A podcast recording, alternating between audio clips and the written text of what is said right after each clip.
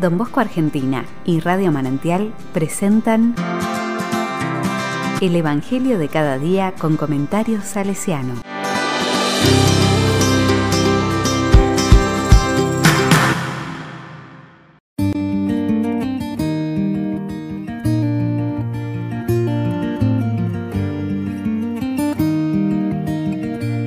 Mateo 15, versículo 1 al 2 y 10 al 14.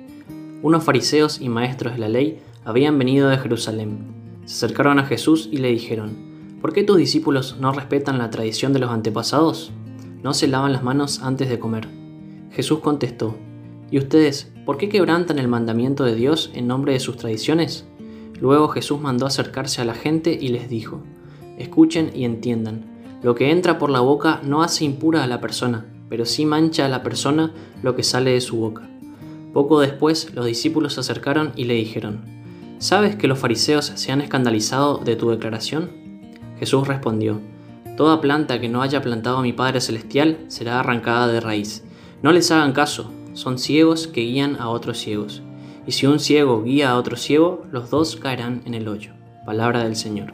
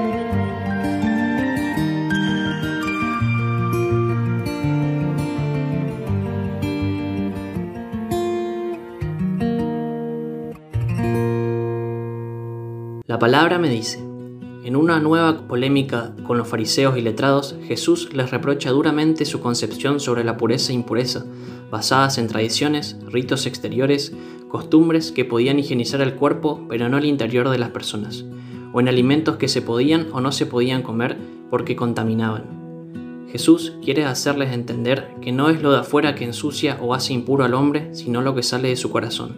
Esta es la fuente de la cual brota toda pureza o impureza. Por eso, Jesús no se escandalizará cuando lo toquen mujeres consideradas impuras o cuando los leprosos lo toquen, impuros por su enfermedad. Hoy se celebra al santo cura de Ars, patrono de los párrocos, hombre de una profunda vida interior. De su corazón, auténticamente creyente y sacerdotal, brota una sabiduría espiritual con tanta espontaneidad como el agua cristalina de un manantial. De este modo, pudo ir transformando su pequeña comunidad campesina en una comunidad creyente y ferviente, y por eso acudían a él gente de toda Francia para buscar consejo y asesoramiento para aprovechar su sabiduría evangélica. Si uno no tiene claridad interior, si no ve las cosas a la luz del Espíritu, puede transformarse en un guía ciego que guía a otros ciegos, y convertirse en un predicador barato que le dice a la gente lo que tiene o no tiene que hacer y no la buena noticia de Jesús. Las plantas que planta el Padre del Cielo vienen de la palabra que se siembra en el suelo fértil o en el corazón. El drama de los fariseos y letrados, como todo aquello que leemos toda la Biblia, y peor si no la leemos, es quedarnos con la cáscara y no penetrar hasta el carozo donde está la verdadera enseñanza. Entonces nos perdemos en cualquier momento y podemos caer en la depresión y el pánico, pero también en la superficialidad, la insatisfacción y la atadura a tradiciones o hábitos que poco tienen que ver con el Evangelio. Por eso Jesús creó una comunidad de hermanos en la que pudiéramos escuchar y compartir su palabra y ayudarnos mutuamente también en nuestros bajones. El camino de la fe nunca es llano y todos podemos quedarnos, como el antiguo Israel, en tradiciones o cumplimientos meramente exteriores que no toquen verdaderamente lo más profundo del corazón.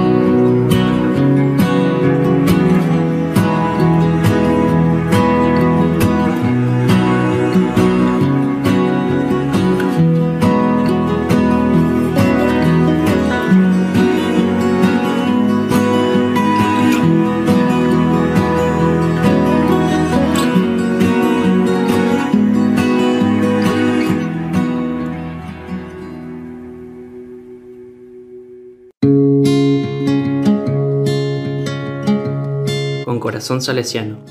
Don Bosco tuvo siempre una visión positiva y optimista de la vida.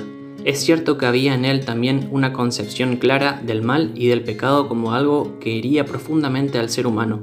Por eso, y porque le disgustaba la hipocresía o la penumbra del corazón, animaba a sus muchachos a una confesión sincera y frecuente. Pero insistía entre sus salesianos en que había que destacar más la belleza de la virtud que la fealdad del vicio. Esto es también lo que se afirma hoy con otras categorías en algunas corrientes de las terapias de las adicciones. Las disciplinas que él quería en sus obras eran las que nacían de un corazón persuadido, convencido y acompañado por el sistema preventivo. En este sentido, fue el guía de mirada profunda y de largo alcance que ayudó a muchachos jóvenes a orientarse y a prever su futuro.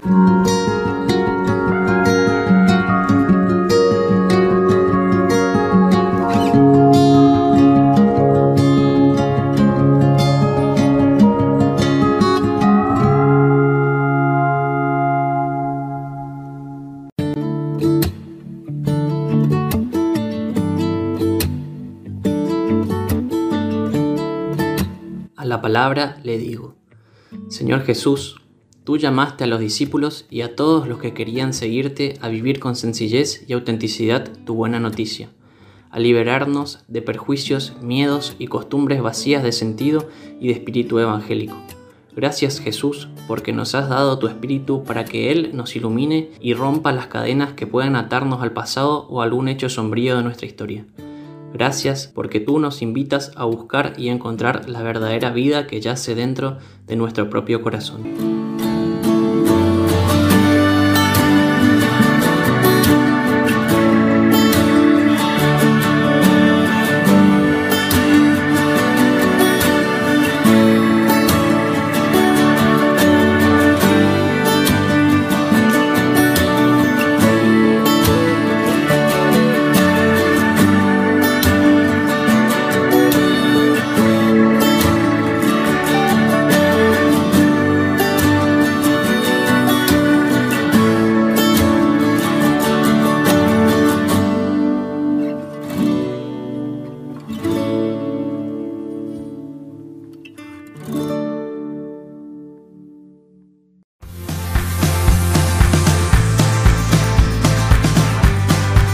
Recibí el comentario salesiano al Evangelio de cada día ingresando en www.donbosco.org.ar.